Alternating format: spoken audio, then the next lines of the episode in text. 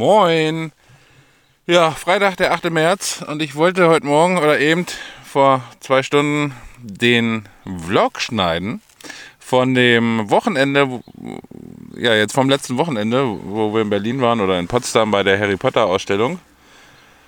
Und das ist alles für einen Arsch. Ich hatte ein Experiment gemacht. Ich hatte, naja, was heißt Experiment? Ich habe quasi den kompletten Vlog mit meinem Handy aufgenommen. Und äh,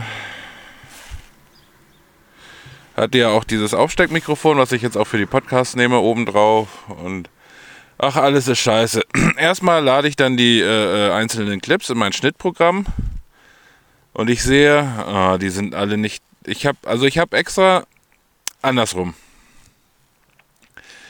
Die normalen Standard Smartphone Kamera Apps bei den meisten Smartphones nehmen ja nur mit so amerikanischen Frame-Zahlen auf, also sprich 30 Frames per Second oder 60 FPS beziehungsweise 29,97 oder wie jetzt die genaue Zahl ist. Ähm, und in Deutschland haben wir 25 oder 50.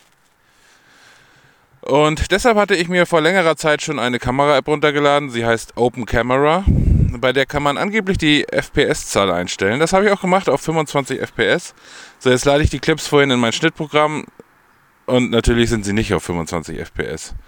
Ach, die sind, vor allem, sie variieren auch mal. Sind es irgendwie 29,97, dann sind es wieder 29,23 oder so. Und also alle, irgendwie scheint das eine, Konst eine variable FPS-Zahl zu sein. Das ist alles für den Arsch. Das heißt, wenn ich die jetzt schneide, wird es wieder Frame, äh, skip, also werden wieder Frames geskippt, übersprungen.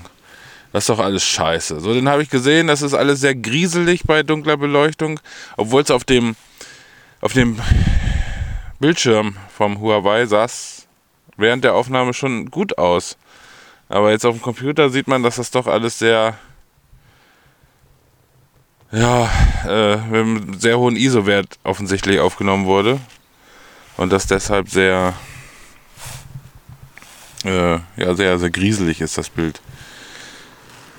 Das ist scheiße. So, und dann ist mir noch aufgefallen, dass der Ton viel zu leise ist. Das heißt, da muss ich auch überall noch nachregulieren. Das ist, da hatte ich dann direkt keinen Bock mehr. Und ich weiß überhaupt nicht, ob, ob ich den Vlog überhaupt veröffentliche, weil das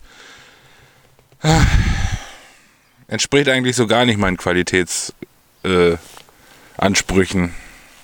Äh, mal gucken, vielleicht, vielleicht mache ich auch nur die, die, die Szenen aus der Ausstellung direkt, aber nicht als Vlog dann, sondern so oder doch. Also, ach, ich weiß es nicht. Direkt demotiviert gewesen heute Morgen. Ja, naja. Nächstes Mal, wenn ich unterwegs bin und Vlog aufnehme, dann doch wieder mit der GoPro. Aber ich bin ja nun mal auch nach Potsdam gefahren, weil ich halt davon ausging, dass man da nicht drinne filmen darf. Und deshalb habe ich gedacht, ja, warum soll ich denn den ganzen Schnodder dann mitschleppen? Weil in London in der Harry Potter Studio Tour ist es, glaube ich, so, dass man da nicht filmen und nicht fotografieren darf. Naja, äh, habe ich wieder dazu gelernt. Was soll's.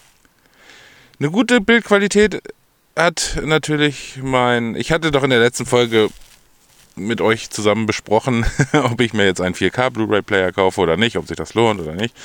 So, am selben Tag, als ich die Folge veröffentlicht habe, habe ich dann tatsächlich noch einen normalen Blu-ray-Player bestellt für 70, 60, 70 Euro. Ich weiß schon gar nicht mehr genau. Ja, ich gedacht, ja, das reicht mir. Du wirst, wenn dann auch nicht viele 4K Blu-rays kaufen. Äh, ja, von Sony. Ich weiß jetzt auch nicht, wie er heißt. Ich bin jetzt auch gerade nicht zu Hause. Ich sitze hier in meinem Auto und warte auf den Gerd, den ich gerade irgendwo hingefahren habe. Und jetzt war ich gerade noch bei der Metro, weil ich noch was einkaufen musste für unseren Orchester, für unser Orchester. Naja, auf jeden Fall.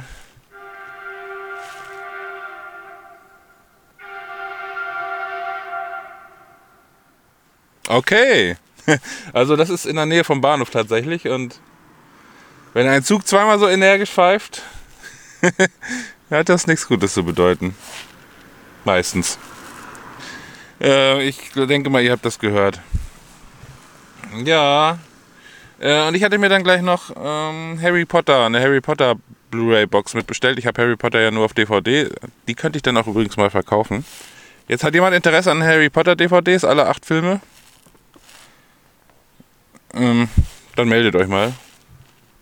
Weil wie ich letztes Mal schon in der letzten Folge sagte, man sieht schon krass den Unterschied zwischen DVD, die ja nicht in HD sind, und Blu-rays, die in HD sind.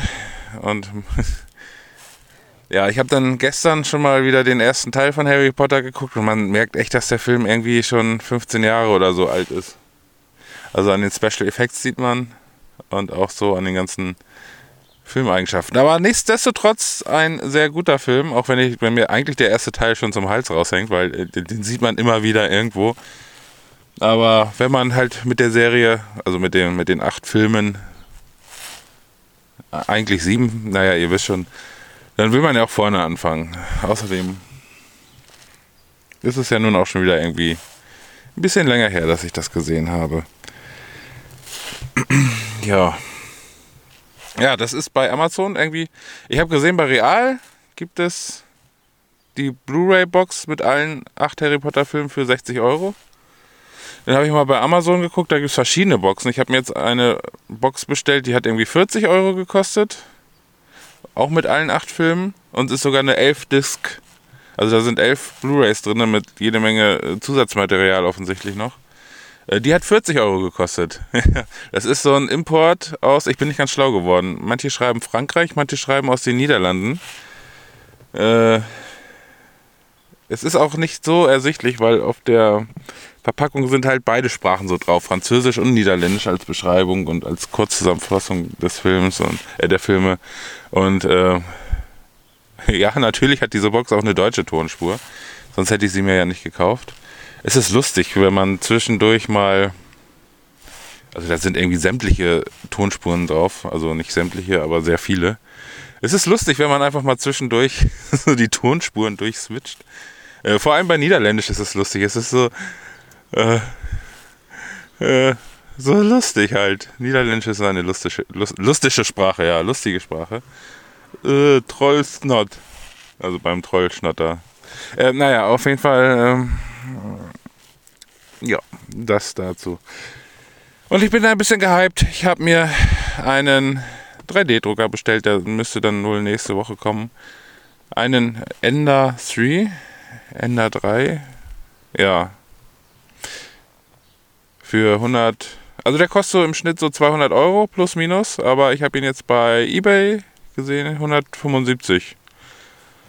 Ja, ich habe laut Bewertung ist der schon, also ich habe natürlich auch YouTube-Videos gesehen und Amazon-Bewertungen durchgelesen und er ist schon, für das Geld ist er schon ziemlich gut.